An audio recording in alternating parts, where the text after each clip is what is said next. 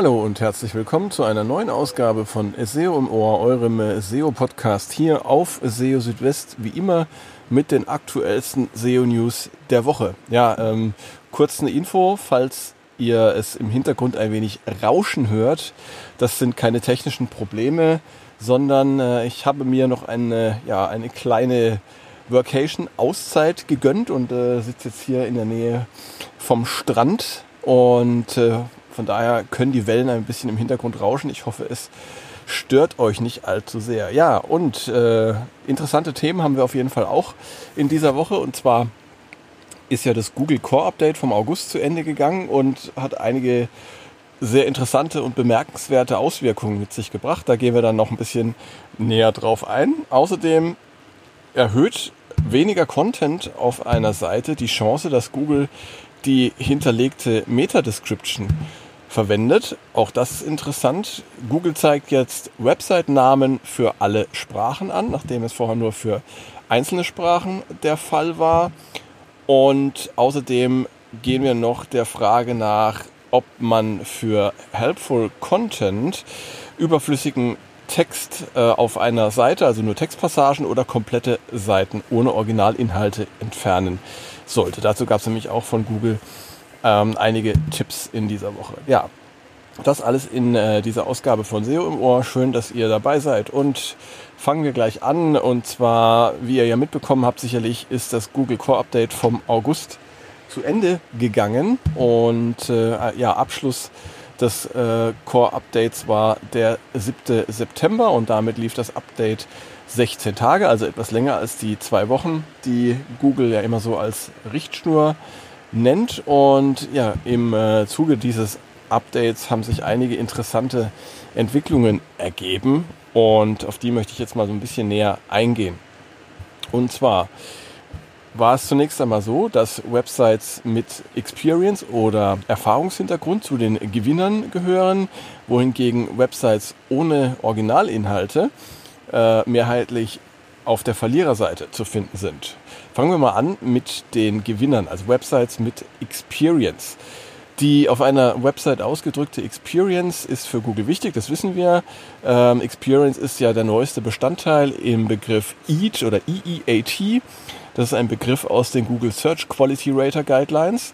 Und ja, das erste I für Experience, das drückt eben ja, fachliche ähm, Erfahrung oder ja, sagen wir mal praktische Erfahrung aus und ähm, wurde nachträglich eben zu den anderen drei hinzugefügt. Die anderen drei sind Experience, also tatsächlich Fachwissen oder Fachexpertise, dann äh, Autorität oder Authoritativeness und Vertrauenswürdigkeit beziehungsweise Trustworthiness. Und ähm, ja, wie jetzt ähm, SEO Lily Ray auf Twitter geschrieben hat, sind nun häufig Websites äh, mit Experience unter den Gewinnern des äh, Core-Updates zu finden.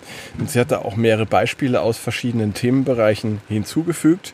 Und äh, wenn man sich diese Beispiele so anschaut, dann merkt man tatsächlich, dass es sich bei diesen Seiten oder bei diesen Inhalten eben nicht um irgendwelche zusammenkopierten oder zusammengeschriebenen Texte handelt, die mehr oder weniger jeder erstellen könnte, sondern dass da tatsächlich auch ähm, ja, Erfahrungshintergrund, Liebe zum Detail ähm, gegeben sind und äh, dass sich die betreffenden Personen, die da auch schreiben, äh, merklich auskennen mit dem, worüber sie da schreiben. Und ähm, ja, ich glaube, dass, dass man das äh, so als Außenstehender, wenn man auf so eine Webseite kommt, dass man das relativ schnell merken kann, ob da etwas dahinter steckt oder nicht.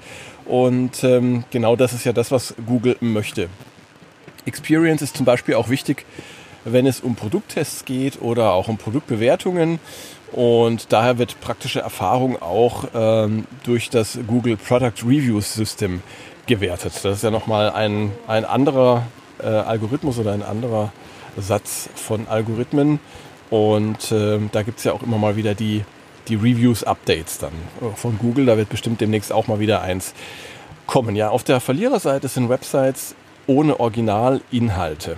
Und äh, ja, das habe ich mir mal so ein bisschen angeschaut, da bin ich drauf gestoßen und äh, bin äh, bei manchen äh, bei manchen äh, Websites, äh, waren auch ein paar Jobportale zum Beispiel darunter, äh, bin ich eben auf tatsächlich äh, recht deutliche Sichtbarkeitsverluste gestoßen. Und äh, wenn man sich die betreffenden Websites mal anschaut, dann äh, stellt man fest, dass da tatsächlich eigentlich fast nur äh, ja, äh, Jobangebote zu finden sind, die von anderen Websites irgendwie zusammenkopiert wurden, aber ansonsten halt nichts äh, Ergänzendes zu finden ist. Also keine praktischen Tipps, keine Erfahrungsberichte oder etwas, das eben ähm, ja, einen, Mehrwert bieten würde. Und äh, ja, dann äh, noch ein drittes Beispiel, das, darüber hat Glenn Gabe berichtet. Ähm, er hat zum Beispiel festgestellt, dass viele Websites, auf denen es große Mengen von automatisch erzeugten Übersetzungen gibt, ähm, ebenfalls stark verloren haben. Und wenn man sich das alles so anschaut, dann bemerkt man eben, dass all das in die Richtung geht, äh, die Google ja schon seit langem proklamiert. Proklamiert, das heißt zum Beispiel, ähm, das heißt einfach Erfahrungen, äh, Mehrwert schaffen, Originalinhalte und all das zum, äh, zum Vorteil der Nutzer in der Suche. Und ähm, das ist jetzt so ein Muster, das sich da eben tatsächlich abzeichnet und ähm, kann eigentlich nur hoffen, dass das auch in dieser Richtung weitergehen wird. Ja, also das nächste Core-Update kommt bestimmt und dann äh, werden wir sehen, ob sich dieser Trend fortsetzen wird. Dann gab es in dieser Woche eine Ankündigung von Google, dass Website-Namen in den Suchergebnissen oder auf den Suchergebnisseiten jetzt für alle Sprachen zur Verfügung stehen. Seit Oktober des vergangenen Jahres zeigt Google ja in den mobilen Suchergebnissen den Namen der Websites und die zugehörigen Fav-Icons an. Und das funktionierte äh, zunächst nur für die Hauptdomain inklusive www. und m. Und im März dieses Jahres kam dann die Desktop-Suche hinzu und seit Mai werden auch Subdomains unterstützt. Allerdings war die Anzeige von Website-Namen bisher auf die Sprachen Englisch, Französisch, Deutsch und Japanisch beschränkt. Und das ist jetzt anders. Äh, Google teilte per Twitter mit, dass jetzt in allen Sprachen, in denen Google verfügbar ist, die Website-Namen angezeigt werden. Weiterhin nicht unterstützt werden dagegen Verzeichnisse äh, wie zum Beispiel example.com slash Verzeichnisname.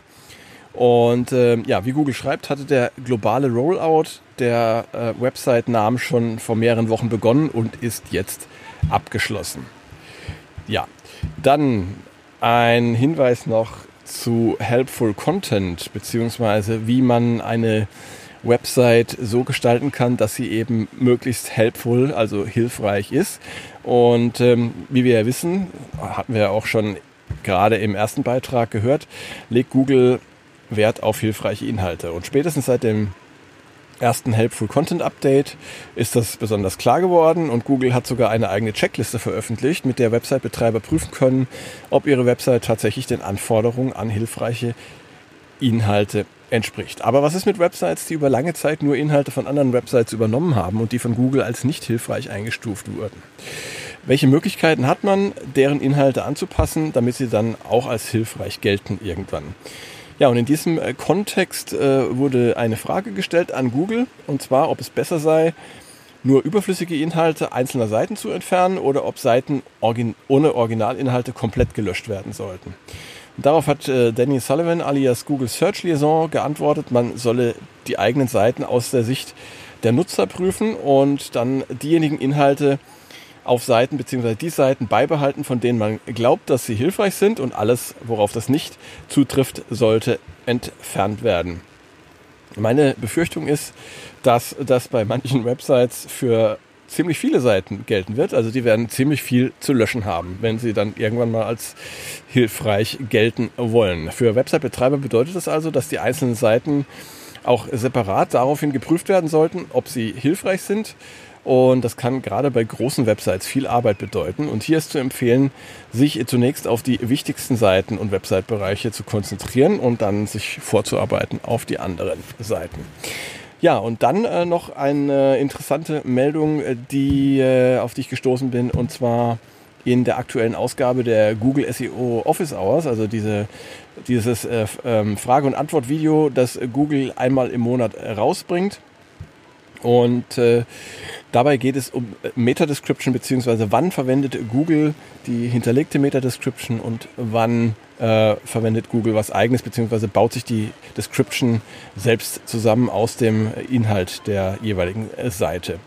Und ähm, eine Studie aus dem Jahr 2020 kam zum Ergebnis, dass Google die Description in rund 70 Prozent der Fälle umschreibt. Also nur etwa 30 Prozent äh, der Fälle äh, sind es, in denen die hinterlegte Meta-Description verwendet wird. Und äh, ja, woran es liegen kann, dass Google nicht die hinterlegte Meta-Description verwendet, das hatte John Müller bereits im Jahr 2021 erklärt. Ähm, repetitive, also sich wiederholende Meta-Descriptions gehören ebenso zu den möglichen Gründen wie auch Spam und das Überfrachten der Meta-Descriptions mit Keywords. Ähm, verbessern lassen sich demnach die Chancen, wenn die Meta-Descriptions gut zu den Suchanfragen der Nutzer passen und Teile davon abbilden. Es gibt aber noch weitere Umstände, die die Wahrscheinlichkeit für eine Verwendung der hinterlegten Meta-Description in der Suche erhöhen können. Und diese nannte jetzt eben äh, oder wurden jetzt auch genannt in äh, den äh, Google SEO Office Hours. Und äh, dabei wurde erwähnt, dass Google ähm, die Meta-Description, die hinterlegte, nicht immer, aber oft dann verwendet, wenn es auf einer Seite nur wenig Inhalte gibt. Das äh, ist zum Beispiel dann der Fall, äh, oder das ist auch dann der Fall, wenn die Meta-Description mehr Relevanz für eine Suchanfrage besitzt als die Inhalte der Seite. Daraus sollte man allerdings nicht den Schluss ziehen, dass Seiten äh, möglichst wenig Inhalte haben sollten. Wenn Google in den Inhalten einer Seite etwas Passendes findet, ähm, das sich als äh, Snippet anstelle der Meta-Description darstellen lässt, dann kann das sogar positive Auswirkungen auf die Klickrate haben. Hilfreich kann es aber sein, mögliche Suchanfragen vorwegzunehmen und äh, zu schauen, für welche Suchanfragen eine Seite tatsächlich relevant ist und dann diese bzw. die wichtigsten Fragen davon in der Meta-Description aufzugreifen. Ja, und das wäre es auch schon wieder gewesen. Damit sind wir durch mit den Themen für dieses Mal und äh, schön, dass ihr wieder bis zum Schluss dabei gewesen seid. Wie immer an dieser Stelle mein Hinweis, wenn ihr Fragen habt oder Themenwünsche oder Kritik äußern wollt, oder einfach in Kontakt treten wollt, dann äh, meldet euch gerne. Ihr erreicht mich über die verschiedenen sozialen Netzwerke, Twitter, Mastodon oder LinkedIn. Und ihr könnt mir natürlich auch gerne eine E-Mail schreiben, wenn ihr mögt, info at seo-südwest.de.